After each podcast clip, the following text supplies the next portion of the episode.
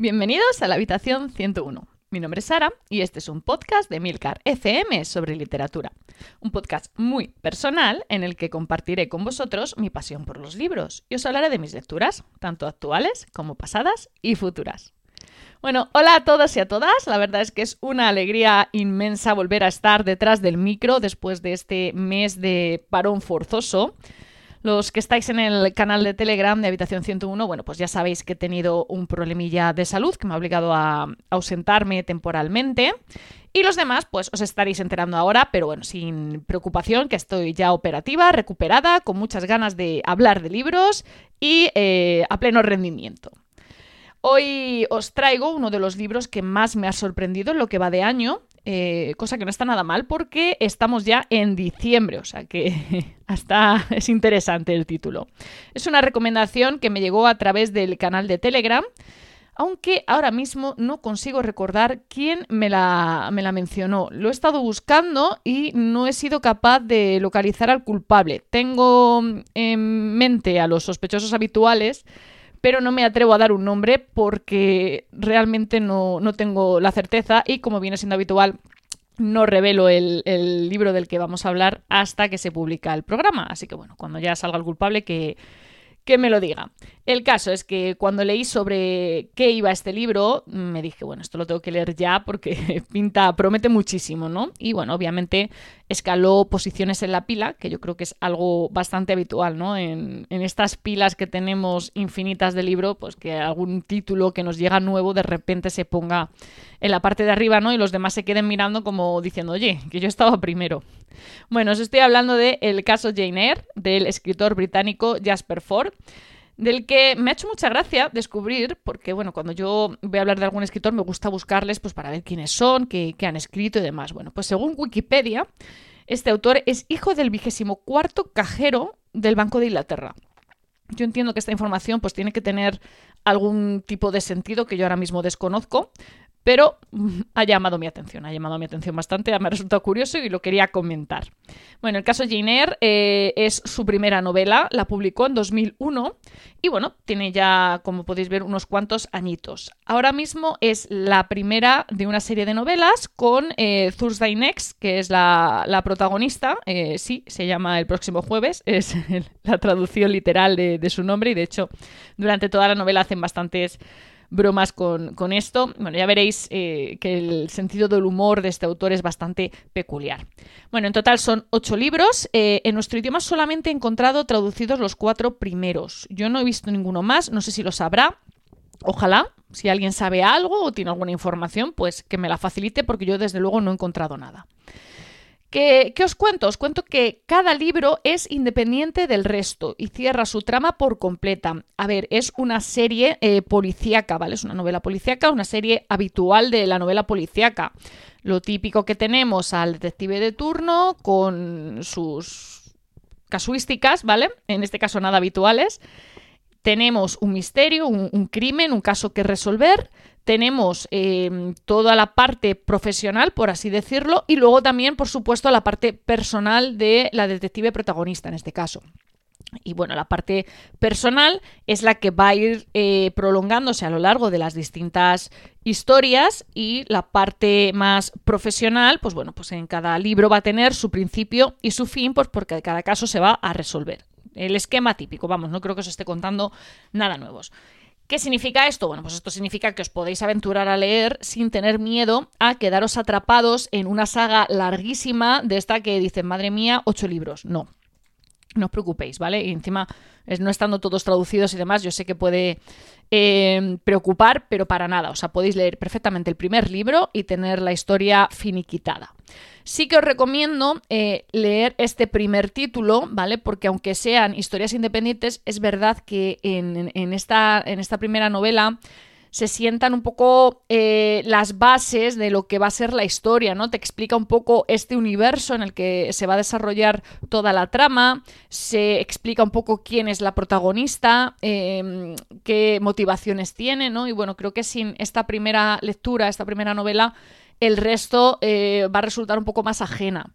Pero yo creo que se podría leer incluso de manera independiente sin preocuparse porque ya te digo que cada cada historia eh, empieza y finaliza, o sea, no vais a quedaros con un misterio por resolver. Y ahora, bueno, al lío. ¿De qué va el caso Jenner? Bueno, tengo que empezar diciendo que definir esta novela es complicado, muy complicado, ¿vale? Porque un género literario como tal no tiene. Yo sé que os he dicho que es una novela policíaca, pero en realidad eh, me sentiría más cómoda diciendo que su género literario es la propia literatura. Pero claro, eso os va a sonar rarísimo, vais a pensar que he perdido la cabeza. A ver, básicamente lo que viene siendo la línea principal del libro es una novela policíaca al uso, como os he dicho, o sea, con todos los elementos típicos de la novela policíaca, muy, muy bien estructurado todo eso, ¿vale? Pero los elementos que conforman el mundo en el que se desarrolla la historia son más bien ciencia ficción. Y de cuando en cuando se cuelan también elementos de fantasía.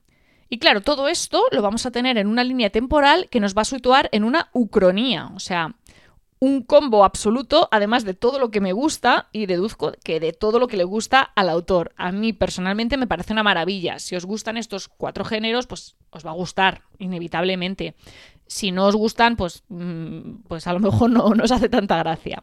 Bueno, Thursday Next es una detective literaria que pertenece a un grupo llamado OPSPEC, que es una especie de cuerpo de policía enorme que está dividido en, en varios departamentos, cada uno con una función muy específica y diferente. Son, si no recuerdo mal, unos 30. Tenemos pues los detectives literarios, a los que pertenece la, protagonista.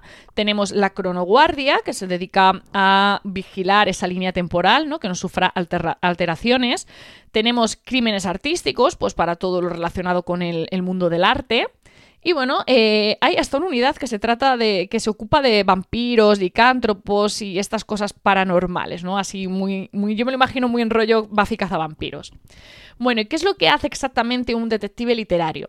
A ver, pues básicamente eh, resuelve asuntos que están relacionados con la literatura. Y yo sé que ahora mismo estáis pensando, pues vaya aburrimiento de trabajo, pero no, es un trabajo apasionante. Vamos, si existiera una oposición a, detective literario, yo estaba ahí fijo, o sea, estaba al menos estudiando. Tenemos, pues por ejemplo, a los baconianos, que es una especie de secta que está empeñada en demostrar que fue Francis Bacon quien escribió en realidad las obras de William Shakespeare. Tenemos enfrentamientos entre bandas de, fanáticos de los autores clásicos y de los autores surrealistas. Tenemos robos de primeras ediciones y bueno, ahí, ahí de eso va a ir un poco este, este primer eh, tomo. No digo más porque no quiero tampoco desvelar tramas. Yo le voy a poner una pega por ponérsela, ¿vale? Y es que está eh, absolutamente centrado en la literatura inglesa, ¿vale? Es eh, sobre todo la clásica. Sale alguna cosilla más, pero principalmente es literatura inglesa clásica, algo que es muy lógico, está muy bien. Em, durante la historia se mencionan muchos títulos, muchos autores, y a mí, bueno, pues me hubiera hecho gracia encontrarme con alguno que obviamente pues no aparece porque es de otro país. Me hubiese gustado ver algún, no sé, mm, algún Cervantes, algún Lorca por ahí, ¿no? Pues bueno, pero no, no es el caso. Pero bueno, vamos a tener a Dickens, a Shakespeare y por supuesto a Charlotte Bronte, entre otros muchos escritores y escritoras británicas que seguramente os van a sonar. Eh, está bien porque os van a sonar seguro, los vais a conocer pero también es verdad que hay algunos títulos, algunos eh, libros que si no sois muy apasionados de, este periodo concreto y de este, de este género literario concreto, pues a lo mejor no os, encontréis un poco perdido, ¿no? Diciendo, ¿este libro cuál es? También eh, de vez en cuando el autor mete algún libro que no existe realmente y bueno, eso ya te vuelve, te vuela la cabeza, ¿no? Porque llega un punto en que dices, pero esto que estoy leyendo es verdad, no es verdad, este personaje de dónde ha salido, esto qué es. Bueno, eh, yo he tirado mucho de Wikipedia, todo se ha dicho. Bueno, el mundo que crea Forde es una maravilla para cualquiera al que le guste leer. Eh, imagina, pues imaginad una sociedad en la que la literatura levanta pasiones, ¿no? Es como eh, la religión o, el fútbol, ¿no? Es algo que, vamos, que la gente se vuelve absolutamente loca, que roban un libro y se convierte en un asunto de interés nacional, todo el mundo está pendiente de ello. Pues a ver, mola mucho, ¿qué os voy a decir, no? y también más cosas que suceden a lo largo de la historia, porque obviamente eh, todo gira en torno a esta, a este, esta pasión literaria, ¿no? Hay más cosas que se relacionan con todo esto, pero bueno, no os las voy a contar porque no quiero hacer spoilers. Pero sí que os voy a decir que hay una cosa que aparece hacia el final del libro, más o menos en la tercera parte aproximadamente, que me parece el sueño de cualquier lector. Y creo que vais a saber de inmediato lo que es cuando estéis leyendo. Y si no lo sabéis de inmediato, me voy a preocupar, porque es algo que si os gusta leer, que creo que si estáis aquí escuchando este podcast es porque os gusta, os va a parecer un sueño, o sea, una cosa maravillosa. Bueno, también tenemos, como os decía, una parte de ucronía, porque eh, estamos en una línea temporal alternativa. A ver, toda la historia se desarrolla en 1985. ¿Vale? Pero es un 1985 distinto. Se mantiene una guerra en Crimea, pero la de 1853 contra el Imperio Ruso, ojo, ¿eh? que, lleva ahí años. También Gales se ha independizado del Reino Unido e Inglaterra está gobernada en las sombras por una multinacional llamada Goliath. Que bueno, es, es crónico, pero a lo mejor no tanto, ¿eh? si esperamos un, un tiempo. Hay otros elementos que me han encantado, pues la mascota de la protagonista, por ejemplo, que es el resultado de la ingeniería genética de esta línea temporal alternativa. Y bueno, ya descubriréis qué es. Eh, también los inventos literarios, como la llamada Will Speak, que es una especie de máquina que recita pasajes de Shakespeare en bucle. Yo me lo imagino como los muñecos estos que, aparecían en la película Big, si no recuerdo mal, que te leían como la bola de cristal, pues me lo imagino como así, pero recitando a Shakespeare. Y como no, los maravillosos inventos del tío de Thursday, que, bueno, no os quiero contar nada, no os cuento nada, pero cuando lleguéis a ese punto me decís. La trama tiene mucha literatura, hay que ser un poquito friki para pillar el sentido del humor que gasta el autor, eso también os lo voy a decir. Y bueno, se disfruta mucho más cuando sale algún libro o algún autor que te suena o que conoces. Ahí, cuando ya te has leído el libro, ya es la leche, porque ya dices, ah, vale, esto, esto, esto, y te suena todo, ¿vale? Bueno, pero por lo que os decía, es una pena por esto que se centre solo en la literatura clásica inglesa, porque yo personalmente no es la que más controlo y es verdad que, a ver, eh, Jane Eyre evidentemente me suena, pero hay otros libros que menciona, pues que no. El libro en sí, pues se lee muy bien. La verdad es que es, una literatura ligera. Es verdad que se me hizo un poco más cuesta arriba la primera mitad del libro, pues porque es la parte de, introducción, de presentación del personaje, del mundo en el que se ubica la acción. todo es un poquito complejo al principio, pues porque son muchas cosas, es mucha información de golpe, como suele pasar. Creo que quizás el autor aquí no esté muy fino dando esa información, la suelta un poquito de sopetón. Eh, se nota mucho en ese sentido que es una primera novela, se nota un montón. Pero bueno, luego es verdad que va avanzando. Yo lo que más disfruté de toda la lectura fue la, como os digo, la última parte, eh, del, más o menos del sí, la última tercera parte, más o menos, es el último tercio del libro, básicamente. También es verdad que cuando estuve leyendo este libro eh, fue cuando todo el drama de Twitter, con todo el rollo de Elon Musk y todo esto, y la verdad es que estaba con el libro en una mano y el móvil en otra porque estaba todo muy interesante, entonces mm, puede ser que eso haya influido algo. Yo ya me he empezado, bueno, me he empezado, no, que digo que me he empezado, me estoy terminando ya la segunda entrega de esta serie, es que voy por el 80 y muchos por ciento, o sea, que me lo estoy terminando ya. Me lo empecé ayer. Eh, y bueno, tengo que deciros que mejora mucho la. Se nota un montón el salto entre el primer libro y el segundo. Eh, a mí el personaje de Tuesday Inés me gusta mucho. el mundo que crea me parece un, alucine, ¿no? Sobre todo, como os digo, si os gusta leer, es muy, es muy divertido, ¿no? Imaginarte un, mundo así. este segundo libro se titula Perdida en un buen libro. Y bueno, cuando terminéis el primero, creo que vais a intuir un poco de qué, de qué puede ir, ¿no? Em, si os gusta leer, si os apasionan los libros y sobre todo si os apetece leer algo diferente, hacedme caso y dadle una oportunidad a Thursday Next. Y ya sabéis eh, que tenéis los medios de contacto y toda la información y enlaces de este capítulo en emilcar.fm barra habitación 101.